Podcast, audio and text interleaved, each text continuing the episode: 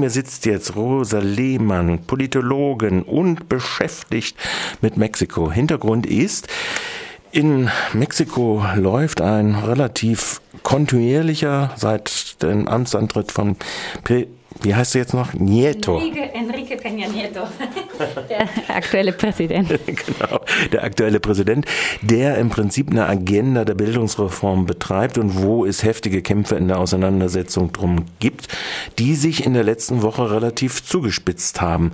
Rosa, was Kannst du uns vielleicht ein bisschen beschreiben, wie diese Kämpfe sich entwickelt haben im Bildungssektor bei den Lehrergewerkschaften und wie sich, äh, äh, worum die Forderungen gehen?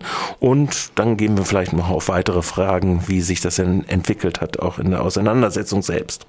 Also man muss dazu sagen, dass der Protest der Lehrerinnen und Lehrer in südlichen Bundesstaaten, vor allem in Oaxaca, eine viel längere Tradition hat als die letzten Jahre. 2006 gab es ja eine lange Besetzung von Oaxaca Stadt und das, der Ausgangspunkt war auch die, die Räumung eines Protestcamps von Lehrerinnen und Lehrern der Lehrergewerkschaft CNTE. Die gilt ähm, als sehr oppositionell, vor allem im Bundesstaat Oaxaca hat die ein starkes Gewicht. Also es gibt immer wieder seit Jahren Blockaden, ähm, wo eben gefordert wird, eine bessere Verteilung der Lehrerinnen und Lehrer auf die, auf die Landschulen, eine bessere Ausstattung der, der ländlichen Gebiete etc.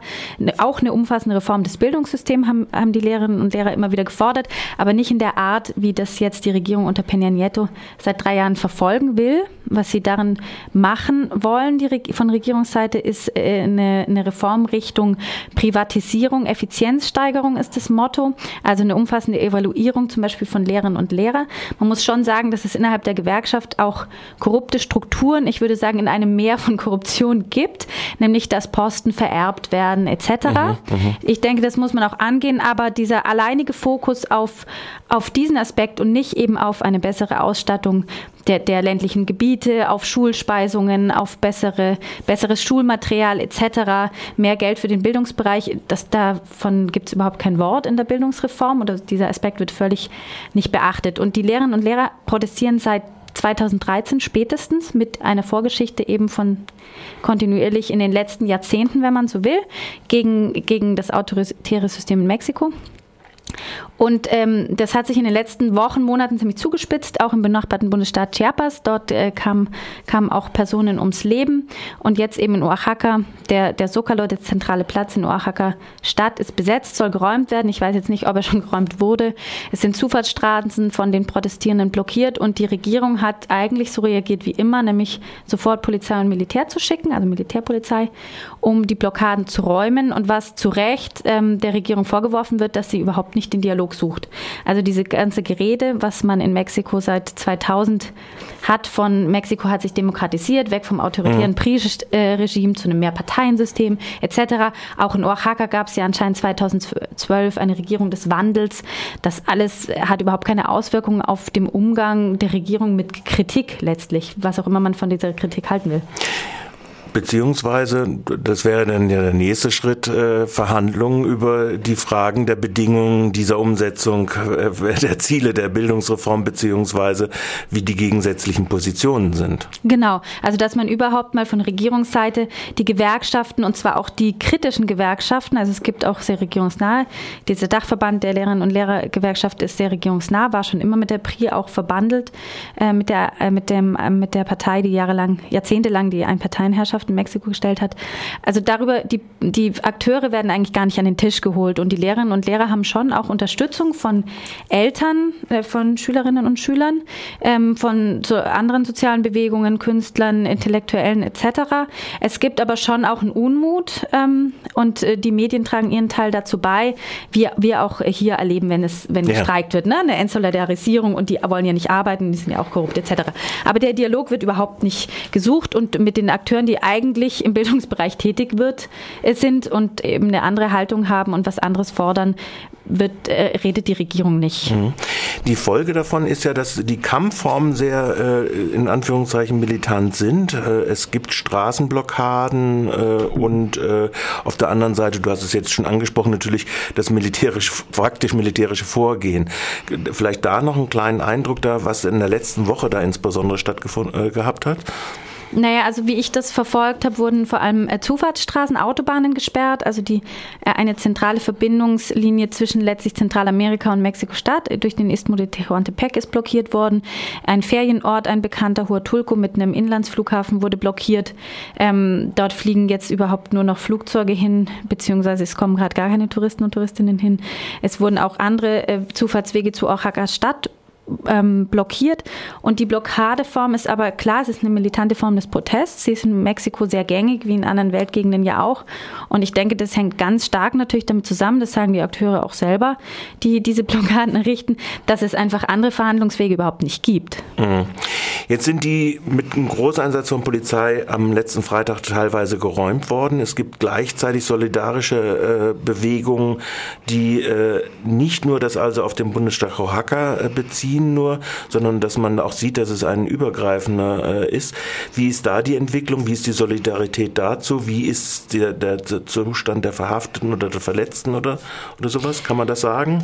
Also zu den genauen Zustand jetzt der Verhafteten und Verletzten habe ich, habe ich keine Infos. Ähm Natürlich solidarisieren sich in den anderen Bundesstaaten, gerade in den südlichen Bundesstaaten, auch äh, die Sektionen der Lehrerinnengewerkschaft mit den Protestierenden, zum Beispiel in Oaxaca und Chiapas, wo es ja auch, äh, also im letzten Chiapas gab es auch äh, ziemlich viele Auseinandersetzungen seit Mai. Mhm. Ähm, ich denke, das ist alles eine eine, eine, Protestwelle. Es gab jetzt auch gerade Wahlen, wo die PRI ziemlich viele Gouverneursposten verloren hat.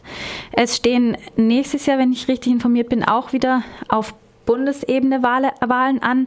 Und äh, es ist eigentlich immer so in Mexiko, dass die zweite Amtsperiode gerade von PRI-Präsidenten man da immer eine Zunahme von politischer Gewalt auch feststellen kann, weil so die Reformbemühungen oder das Zugehen auf Opposition etc. der ersten drei Jahre äh, dann wieder rückgängig gemacht wird. Das ist so ein Muster. Was man aber auch noch dazu sagen muss bei den ganzen gewaltsamen Auseinandersetzungen ist natürlich in Mexiko die Rolle auch der Narcos, also der Drogenkartelle, äh, die ja mit der Polizei äh, auch ver verwoben sind, also auf verschiedenen Ebenen. Das wurde durch das Massaker an den Studierenden von Ayotzinapa ähm, vor zwei Jahren ziemlich deutlich und offenkundig, was schon jahrelang auch Menschenrechtsorganisationen angeprangert haben. Und diese Komponente in den gewaltsamen Auseinandersetzungen ist, ist, ist gar nicht so leicht einzuschätzen, weil es natürlich dann auch bei Plünderungen oder Blockaden immer auch die Frage ist auch schwierig einzuschätzen, wo, wo kommen ja jetzt auch die Narcos rein und welche Rolle spielen mhm. da? Da gibt es ja auch viele Falschmeldungen und so weiter drüber. Es wird zum Beispiel den Streikenden vorgeworfen, sie hätten Supermärkte geplündert und so weiter. Also das ist also auch eine Methode des wechselseitigen politischen Kampfes dann da drin, oder wie soll man das bezeichnen? Also ich denke, Medien tun natürlich ihr Übriges äh, da auch eine bestimmte Meinung zu vertreten. Gerade die äh, in Mexiko ist der Mediensektor ziemlich dominiert von, von zentralen Medien, die dann auch sehr regierungsnah äh, berichten. Jede einzelne Meldung ähm, finde ich dann immer schwierig auf die Wahrheit hin zu überprüfen. Ich bin mir sicher, dass auch Protestierende auch mal im Supermarkt streiken, wenn die Zufahrtswege blockiert sind und keine Lebensmittel mehr ankommen. Ne?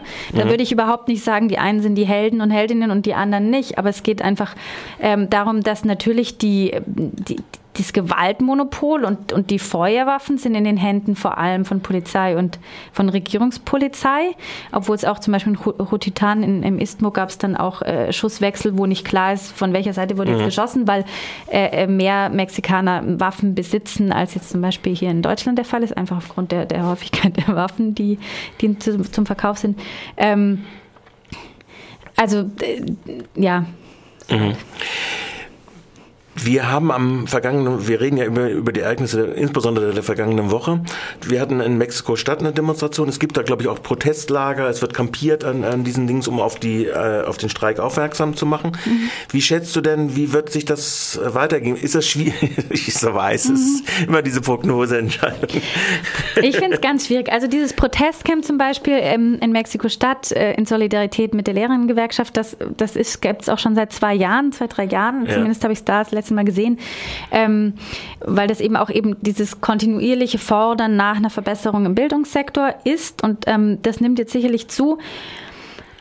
Ich glaube schon, dass, dass die, also die sozialen Auseinandersetzungen haben in Mexiko eh in den letzten Jahren zugenommen, beziehungsweise sind immer wieder aufgeflammt. Es gibt einfach zahlreiche Bereiche, ähm, Minen, also Bergbau, äh, Infrastrukturprojekte etc., Korruption, die ganze Narkokriminalität, wo Teile der Bevölkerung sicher sagen, äh, das wollen wir nicht mehr. Gleichzeitig finde ich schon, dass man auch von einer, so einem Gewöhnen an politische Gewalt und Kriminalität sprechen kann in Mexiko. Also das mhm. belegen auch Umfragen und, und Einschätzungen von Menschenrechtsorganisationen.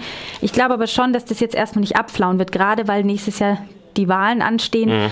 Und ähm, der Präsidentschaftskandidat, der sowohl 2006 als auch 2012 für die, für die Linke kandidiert hat, ähm, Andrés Manuel López Obrador auch wieder eine starke neue Partei gegründet hat, die auch jetzt einige Wahlerfolge erzielen konnte und dass sich da so ein bisschen, also neben dem Protest von sozialen Bewegungen und Gewerkschaften, aber auch von so einer linken Partei, ähm, dass sich natürlich da was versucht wird, auch zu kanalisieren und zu, zu polarisieren, um, um diese Forderungen auch in den Wahlkampf zu tragen. Und also ich habe da schon eine Hoffnung, dass sich da, dass da ähm, ordentlich an sozialem Prozess was stattfindet, weil prinzipiell glaube ich, dass der immer zu Veränderungen führen kann, aber diese Auseinandersetzungen werden weiterhin gewaltsam sein, also und auch Tote generieren. Da braucht man sich gar keine Illusionen machen. Und Mexiko wird da nicht international angeprangert werden, da braucht man sich auch nicht Illusionen machen, denn Mexiko gilt als, also zum Beispiel im Fall von Deutschland als wichtiger Partner, gerade ist ja das Deutschland-Mexiko-Jahr. Es geht da einfach um Investitionen in ein hohen Summen. Ähm, neben Brasilien ist Mexiko das wichtigste Land von Deutschland und da wird jetzt nicht viel Kritik an der Politik der mexikanischen Regierung kommen, weil man ja auch davon ausgeht, dass Mexiko mittlerweile eine Demokratie ist. Das sagt Rosa Lehmann und sie ist Politologin und sie hat uns ein bisschen äh, auf die Sprünge geholfen mit der Entwicklung in Mexiko. Ich bedanke mich ganz recht herzlich, Rosa, dass du so kurzfristig da Gerne. uns ausgeholfen hast. Aber wenn man Kompetenz hier im Umfeld hat, dann sollte man das auch nutzen, finde ich. Danke. Danke, Michel. Ciao. Ciao.